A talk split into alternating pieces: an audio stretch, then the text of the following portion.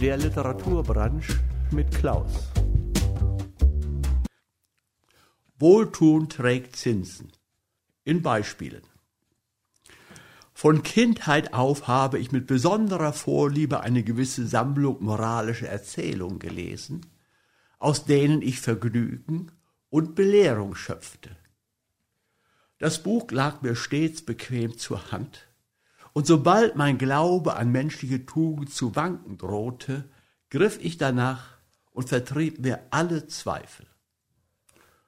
Auch wenn mich ein Gefühl meiner eigenen Schwäche und unedlen Gesinnung niederdrückte, wies mich das Buch zurecht und zeigte mir den Weg, wie ich die verlorene Selbstachtung wiedergewinnen könne. Nur eines vermisste ich. Die schönen Geschichten brachen alle ab, sobald der Höhepunkt erreicht, die glückliche Lösung erfolgt war. Und ich hätte doch so gern von dem weiteren Ergehen der großmütigen Wohltäter und ihrer Schützlinge noch etwas erfahren. Mein Verlangen hiernach war zuletzt so dringend, dass ich beschloss, mir über den fernen Verlauf der Geschichten selbst Klarheit zu verschaffen. Ich unternahm zu diesem Zweck lange und mühevolle Forschungen und kam dabei zu merkwürdigen Ergebnissen.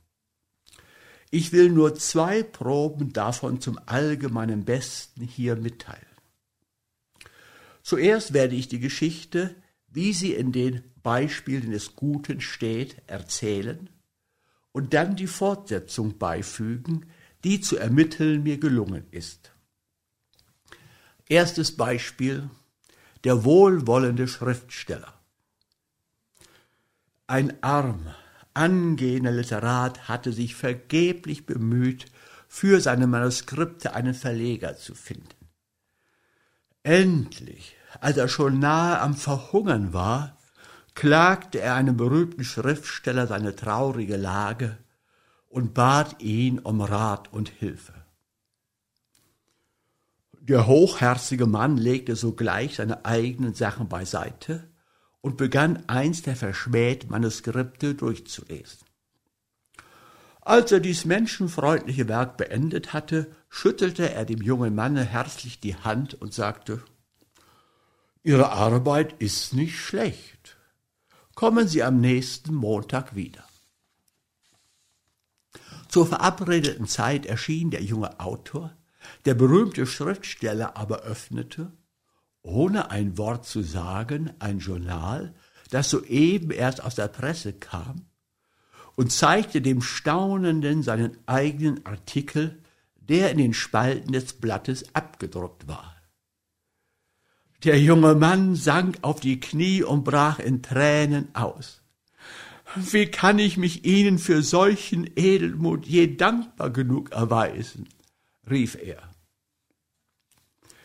Der Schriftsteller, welcher dieses getan, war der große Snodgrass, und der junge Literat, den er aus dem Dunkel hervorzog und vom Hungertode rettete, kein anderer als der später nicht minder berühmte Snagsby. Möchten wir uns an diesem erfreulichen Vorgang ein Beispiel nehmen und bereitwillig allen Anfängern beistehen, welche der Hilfe bedürfen. Fortsetzung der Geschichte nach eigener Recherche. In den folgenden Wochen stellte sich Snagsby wieder ein und brachte fünf zurückgewiesene Manuskripte mit. Dies überraschte den berühmten Snodgrass einigermaßen, weil die jungen Leute, von denen das Buch erzählt, nie mehr als einmal der Handreichung bedurften, um emporzukommen. Indessen arbeitete er die Schriftstücke durch, schnitt hier und da viele unnötige Blumen fort und rodete die Eigenschaftswörter scheffelweise aus. Es gelang ihm darauf, wirklich zwei Artikel bei Zeitschriften unterzubringen. Nach Ablauf einer Woche erschien der dankbare Snagsby mit einer neuen Ladung von Manuskripten. Wohl hatte es dem berühmten Autor zuerst eine hohe innere Befriedigung gewährt, dem strebsamen jungen Manne mit Erfolg helfen zu können und sich mit den großmütigen Leuten zu vergleichen, von denen das Geschichtenbuch berichtet. Jetzt aber begann sich in ihm der Argwohn zu regen, dass vielleicht nicht alles in Richtigkeit sei. Trotzdem sich sein Enthusiasmus plötzlich abgekühlt hatte, brachte er es aber nicht übers Herz, den jungen Menschen zurückzustoßen, der sich in seiner vertrauensvollen Herzenseinfalt so fest an ihn klammerte.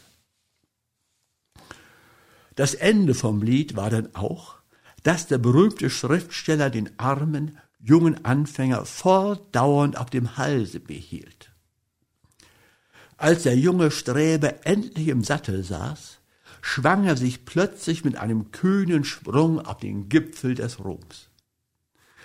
Er beschrieb nämlich das Privatleben des berühmten Autors bis in die kleinsten Einzelheiten mit so beißendem Witz, dass sein Buch einen fabelhaften Absatz fand, dem gefeierten Schriftsteller aber vor Kränkung darüber das Herz brach. Noch mit dem letzten Atemzug seufzte er, Ach, jenes verlockende Buch hat mich betrogen. Es verschweigt die letzte Hälfte der Geschichte. Hütet euch, meine Freunde, vor strebsamen jungen Literaten. Kein Mensch soll sich vermessen, jemand vom Tode zu retten, den Gott verhungern lassen will. Er läuft sonst nur in sein eigenes Verderben. Zweites Beispiel. Der dankbare Gatte.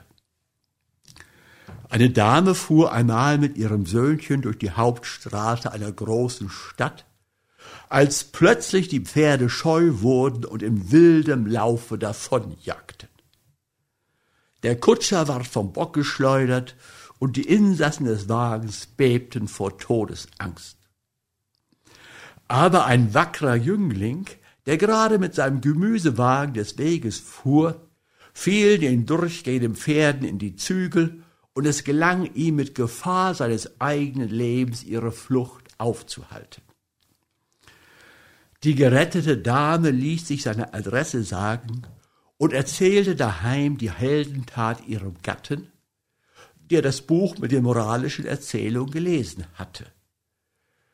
Dieser vergoß Tränen der Rührung bei dem erschütternden Bericht und dankte im Verein mit seinen ihm wiedergeschenkten Lieben dem Allgütigen, ohne dessen Willen kein Sperling vom Dache fällt, für die wunderbare Hilfe. Dann sandte er nach dem wackern jungen Mann, überreichte ihm einen Wechsel auf 500 Dollars und sagte, Nimm dies zum Lohn für deine edle Tat. William Ferguson. Und wenn du je eines Freundes bedarfst, so erinnere dich, dass Thomas Spadden ein dankbares Herz hat. Lasst uns hieraus lernen, dass jede gute Tat dem, der sie tut, nützt und frommt, und wenn er auch aus dem niedrigsten Stande wäre. Fortsetzung der Geschichte nach eigener Recherche. In der folgenden Woche fand sich William Ferguson bei Herrn Sperren mit der Bitte ein, er möge ihm durch seinen Einfluss eine bessere Beschäftigung verschaffen, da er Größeres leisten könne, als den Gemüsewagen zu fahren. Herr Spedden verhalf ihm denn auch zu einer Bürostelle mit gutem Gehalt. Bald darauf wurde Williams Mutter krank und er, doch ich will mich möglichst kurz fassen. Spedden willigte ein, sie zu sich ins Haus zu nehmen. Nicht lange, so fühlte sie Sehnsucht nach ihren jüngeren Kindern, worauf Marie Juli und Jaköbchen gleichfalls bei Spadden Aufnahme fanden. Einige Tage später fiel Jaköbchen die Treppe hinunter und brach den Hals. Siebzehn Anverwandte kamen in das Haus, um seiner Leiche zu folgen. Bei der Gelegenheit wurden sie dort bekannt und fanden sich seitdem häufig in der Küche ein. Auch bekamen die Spädens voll auf zu tun, um ihnen nicht nur einmal Stellen zu verschaffen, sondern auch stets neue Beschäftigung, wenn sie Abwechslung brauchten. Die alte Frau Ferguson war trunksüchtig und führte oft gottlose Reden.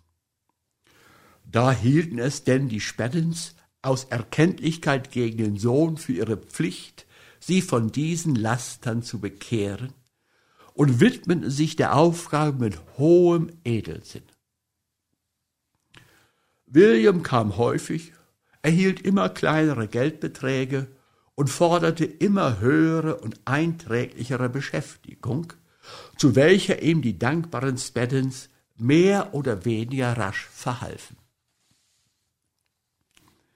Nach verschiedenen Einwendungen verstand sich Spedden sogar dazu, William auf die Universität zu schicken.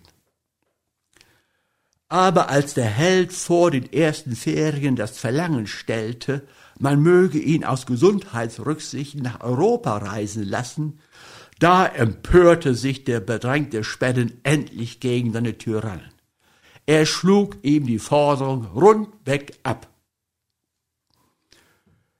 William Fergusons Mutter war darüber so verblüfft, dass sie die Schnapsflasche fallen ließ und eine Verwünschung ihr in der Kehle stecken blieb. Als sie sich vom ersten Schrecken erholt hatte, stieß sie keuchend hervor. So also beweisen ihre Dankbarkeit. Wo wäre ihre Frau und ihr Junge jetzt ohne meinen Sohn? William sagte, so also beweisen Sie Ihre Dankbarkeit. Sagen Sie einmal, habe ich Ihre Frau das Leben gerettet oder nicht? Sieben Anverwandte liefen aus der Küche herbei und sagten einer nach dem anderen, so also beweisen Ihre Dankbarkeit. Williams Schwestern standen starr vor Verwunderung. So also beweisen Sie. Fingen sie an, kamen jedoch nicht weiter, da ihre Mutter sie mit vor Schluchzen erstickter Stimme unterbrach und rief, und im Dienst eines solchen Ungeheuers hat mein seliger kleiner Jakob sein teures Leben geopfert. Da schwoll dem empörten Spannen der Mut, und in der Regung des Augenblicks rief er voll edlen Zornes, Hinaus aus meinem Hause, ihr Bettlerpack! Ich weiß es jetzt. Jenes Geschichtenbuch hat mich betört, aber es soll mich nie wieder zum Narren halten. Ja, du hast meiner Frau das Leben gerettet, donnerte er William an. Und dem Nächsten, welcher das tut, mache ich auf der Stelle den Garaus.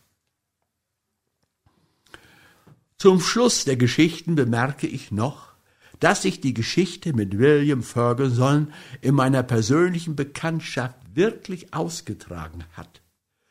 Doch sind von mir alle Einzelheiten dergestalt verändert worden, dass William sein Spiegelbild nicht wiedererkennen wird.